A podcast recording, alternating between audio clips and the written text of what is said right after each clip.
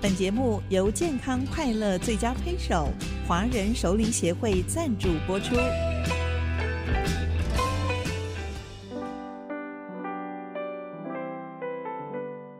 调笑如席一少年，王正芳著作。亲爱的听众，您好，今天我要讲的题目叫“矮冬瓜和傻蛋”。矮冬瓜是我们的国文老师，个子特别矮，只比班上最矮的同学高大概不到两公分吧。他读起诗词来呀，广东乡音很重，而且有点口疾，但是没有人敢笑他，因为他生气的时候，两只眼睛瞪得很大，样子蛮怕人的。同学都说他很贼呀。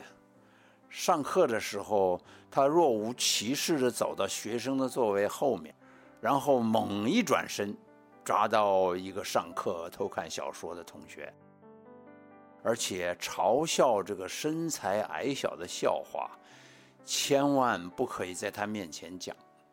他对这件事情特别敏感。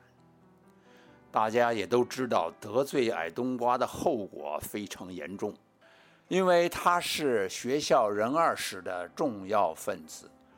如果被他扣上思想有问题的帽子，日子就别过了。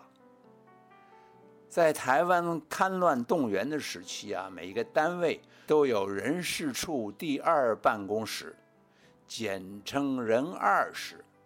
人二室的成员是经过拣选和特殊训练的，直属法务部。他们的任务啊是保密防谍，向上级举报思想有问题的分子。有一天，矮冬瓜在下课的时候来到教室，叫同学们搬几张椅子到走廊上去。我身先士卒，拿起我的椅子跟着他走。因为上个星期偷看武侠小说，被矮冬瓜当场逮个正着啊！我在找机会力图表现。在一副大壁报的下面，三张椅子并排放好，上面再放上两张椅子，同学们小心翼翼地扶矮冬瓜爬上去，他动作夸张。很戏剧化的用力将壁报撕下来，脸涨得通红，义愤填膺的样子，口中念念有词。这些人的思想都有问题，他把“问题”两个字都说成“闷台”。各班同学都到走廊上看热闹啊。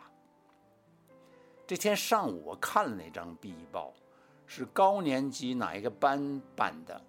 上面写的都是纪念五四运动的文章和漫画，讲民国八年，也就是一九一九年，在北京发生的学生爱国运动，呼吁落后的中国啊应该发展民主、科学，推崇德先生、赛先生、白话文运动等等，内容啊挺有趣的。父亲在北京师范大学读书的时候，正是五四运动的前后。他对五四运动的评论很正面，多次向我们兄弟讲过五四运动的故事。他说：“这个运动太重要了，敲醒了千千万万沉睡中的中国知识分子。”为什么矮冬瓜对五四运动意见这么大呢？第二天，矮冬瓜在班上没有讲课，不停地大骂那张壁报。他说：“今天我们退居台湾，就是五四运动造成的。五四运动是滋养共产主义的温床，共产党借着这个运动兴起。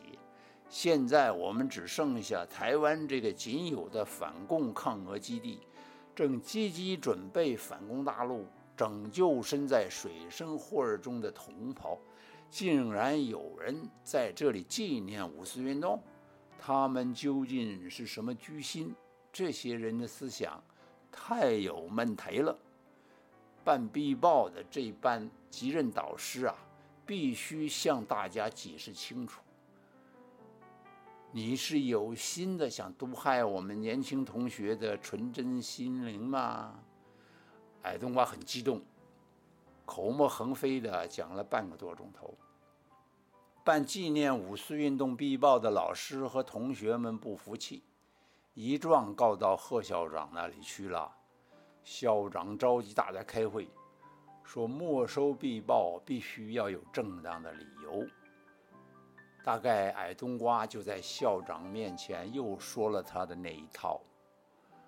一九一九年，贺校长正在北京大学国文系读书呢，亲身经历过五四运动，大概不会同意矮冬瓜的那一套说法吧。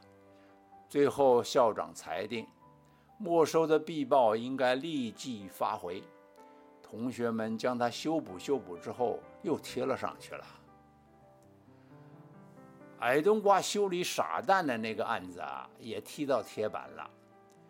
隔壁班的傻蛋和我交情不错的，他是个块头很粗壮、傻乎乎、个性憨厚的家伙。同学们叫他傻蛋，他很不高兴，说：“谁要是再叫我傻蛋，我就同他一对一单个比划。”我劝他算了，人家不叫你傻蛋，也会取一个新的外号。什么新的外号？我说人家叫你屎蛋，你又怎么样呢？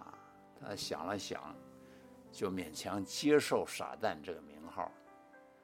傻蛋的兴趣很广泛，贪玩，成绩跟我差不多烂，常常带一些新奇的东西来学校，在同学面前炫耀。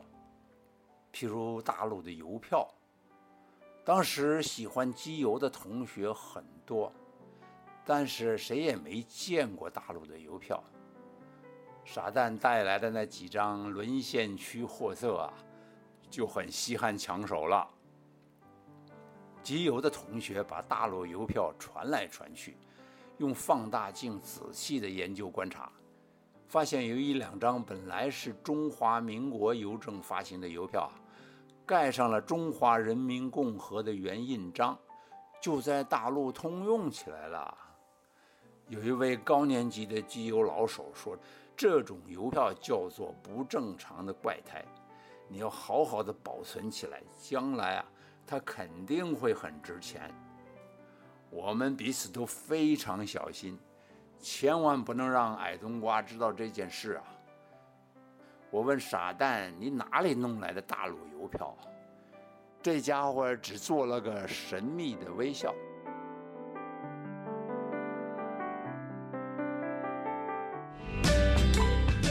华人熟龄协会期许熟龄朋友们优雅自信的超越岁月，幸福健康快乐的生活。